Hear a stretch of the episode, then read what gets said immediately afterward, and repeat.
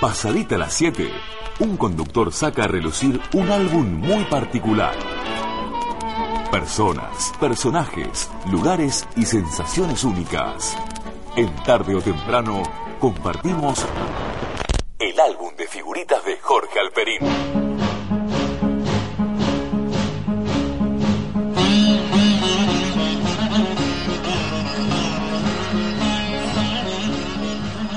Bueno, el álbum de hoy es una columna contra el terrorismo financiero que escribió la semana pasada José Steinsleger en el diario mexicano La Jornada. Steinsleger es un excelente columnista y tituló su artículo Terrorismo financiero y crimen organizado. Aquí va.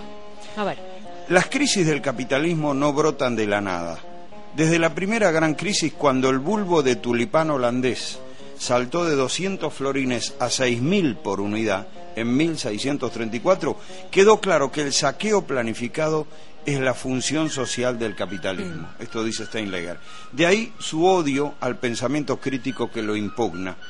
Las crisis son el gran negocio del gran capital. Sin crisis no hay capitalismo. Agrega Steinleger, mano invisible del mercado. Adam Smith, padrino de la economía clásica liberal, jamás usó esta expresión. La inventaron los economistas de Chicago. Por esto, la crisis actual devino en autoprofecía cumplida y tramada en la pitagórica Wall Street, reciclado oráculo de Delfos, donde todo es número. Y la nube de pedos de la filosofía posmoderna contribuyó a ese desastre, dice Steinleger. Derivada de la voz crino, que quiere decir juzgar, distinguir, los antiguos griegos empleaban la palabra crisis para indicar combate, lucha esfuerzo. La palabra crítica viene de crisis y equivale a cambio o mudanza. Por extensión, situación de un asunto o proceso cuando está en duda la continuación, modificación o cese. O bien, momento decisivo de un negocio grave y de consecuencias importantes. Y todos estos son significados de crisis. Crisis, dice Steinleger, es sinónimo de carestía y escasez. Mm. Y en la clínica médica denota neurosis Neurosis, conjunto de enfermedades cuyos síntomas indican un trastorno del sistema nervioso sin que el examen anatómico descubra lesiones en dicho sistema. A eso iba. ¿No era que podíamos dormir tranquilos porque el peso mexicano estaba sano y fuerte? Pero hace un mes, cuando el dólar se cotizó por debajo de los 10 pesos mexicanos, me dije, hay que comprar. Comparemos esta especulación casera con la sabiduría, entre comillas, de los gangsters de Lehman Brothers que habrían retirado 400 mil millones de dólares en activos para enviarlos a bancos de Israel antes de que su matriz de Nueva York se declarara en quiebra. Hmm, hmm. ¿Quiénes recogieron con pala dólares a 10 pesos mexicanos para revenderlos a 14 y más? Alguien les avisó. ¿El gordo o el flaco que conducen la economía nacional? Que un grupo de empresas desataron la especulación para agenciarse utilidades, avaricia, insensibilidad, codicia, especulación, ausencia de ética y moral. Los gatos del sistema se indignan. ¿Qué esperaban? 100 millones de pobres más, según Robert Swellick del Banco Mundial. El presidente del Banco Mundial observó que la crisis fue causada por el hombre. Bueno, con un millón más que se dediquen al narcotráfico, las acciones de las empresas de seguridad subirán como levadura. Y los palafreneros de la OEA, Naciones Unidas y jefes de seguridad de América Latina han tenido la osadía de decir que el crimen organizado mata más que la pobreza y el SIDA. Hijos de puta, dice Steinleger. Mm. Sigue escribiendo. Quizá tenga razón Sarah Palin, primera flautista de Alaska.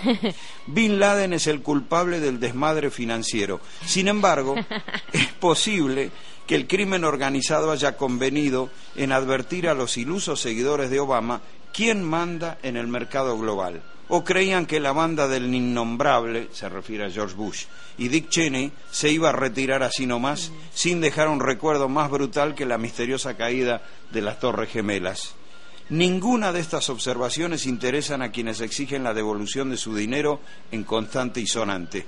Es comprensible, pero ellos aceptaron las reglas del crimen organizado, compraron papeles a ropavejeros expertos en las artes del timo financiero y formados en centros de excelencia académica donde aprendieron que el dinero produce dinero.